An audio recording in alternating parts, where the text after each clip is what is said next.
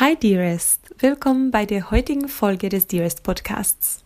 Du erfährst in kurzen Folgen, wie du deine Beziehungen zu anderen und zu dir selbst verbessern kannst. Wir geben dir Coachingübungen und Tipps mit einem psychologischen Hintergrund auf die Hand, die du einfach in deinen Alltag integrieren kannst. Mein Name ist Anita und ich bin Psychologin bei Dearest. In der heutigen Folge machen wir gemeinsam eine Übung, um deine mentale Repräsentation von Weiblichkeit zu erkunden – also die Art und Weise, wie du über Weiblichkeit nachdenkst und fühlst. Im zweiten Schritt schauen wir uns an, wie diese deine Lebensqualität beeinflussen. Bevor wir weitermachen, hol dir etwas zum Schreiben. Druck einfach auf Pause. Ich warte auf dich. Schön. Jetzt, wenn du bereit bist, werde ich dir eine Liste von Eigenschaften vorlesen und ich möchte, dass du sie in zwei Kategorien aufteilst und sie untereinander schreibst. Auf einer Seite des Blattes werden Eigenschaften, die du eher als weibliche wahrnimmst, und auf der anderen Seite schreibst du, was du eher als männliche Eigenschaften empfindest. Denke darüber nicht so viel nach, schreibe einfach, wie du es im Moment fühlst.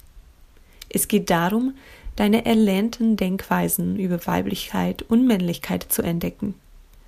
Wenn du bereit bist, lese ich dir jetzt die Eigenschaften vor. Hilfsbereit, zart, groß, hübsch, stark, aufgeweckt, mutig, laut, effektiv, langsam, analytisch, einfühlsam,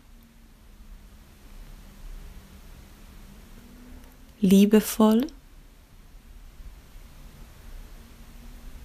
hart. So, ich könnte natürlich ganz viele weitere Eigenschaften nennen, aber hier machen wir mal Schluss. Bevor wir mit dem weiteren Schritt weitermachen, möchte ich auf etwas aufmerksam machen. Vielleicht schaust du dir jetzt gerade deine zwei Listen an und bewertest diese als gut oder nicht gut oder irgendwie anders wobei alle diese Eigenschaften in deren Natur völlig neutral sind. Ist es gut oder schlecht, hart zu sein oder groß oder zart zu sein? Nichts davon. Doch wir haben gelernt, die Eigenschaften zu bewerten, weil wir gelernt haben, diese mit bestimmten Bildern, Menschen oder Ereignissen zu verbinden. Daher möchte ich dich jetzt einladen, diese deinen erlernten Glaubenssätze und mentale Bilder zu erkunden und überprüfen. Schaue dir separat die von dir eingeordneten weiblichen und männlichen Eigenschaften an und markiere diejenigen, die du als besonders stark weiblich oder männlich wahrnimmst. Mache hier gerne wieder einen Stopp und höre weiter, wenn du fertig bist. Super. Jetzt geht es darum zu schauen, welche Glaubenssätze du über diese Eigenschaften hast und wie diese dein Leben beeinflussen. Dafür werde ich dir jetzt zwei Satzanfänge anbieten, in die du immer eine der von dir markierten Eigenschaften einsetzt und den Satz beendest. Es kann sein, dass es dir bei manchen Eigenschaften schwerer oder leichter fällt, die Sätze zu beenden. Das ist gut, denn es zeigt dir, wo deine Glaubenssätze besonders stark sind. Ich werde als Beispiel die Eigenschaft laut nutzen. Am besten machst du es aber mit den Eigenschaften, die du markiert hast, einen nach dem anderen. Die Sätze fangen so an. Nur wer laut ist, kann etwas. Hier beendest du den Satz.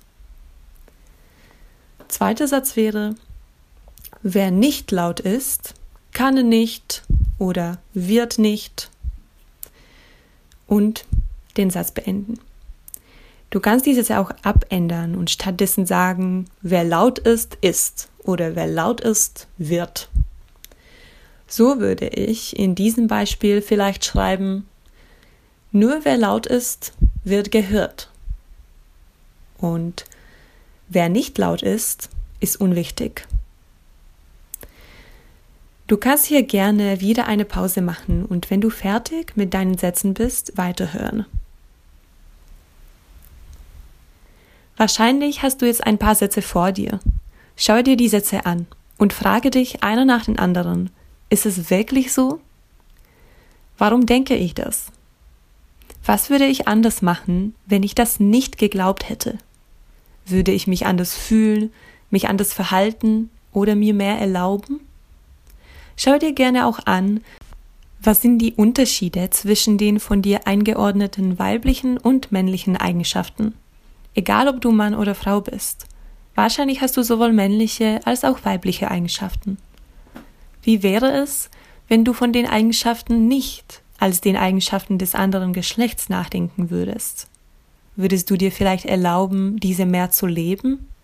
Würdest du vielleicht aufhören, diese mit bestimmten Ereignissen wie zum Beispiel Erfolg in der Arbeit oder Erfolg in den Beziehungen zu verbinden?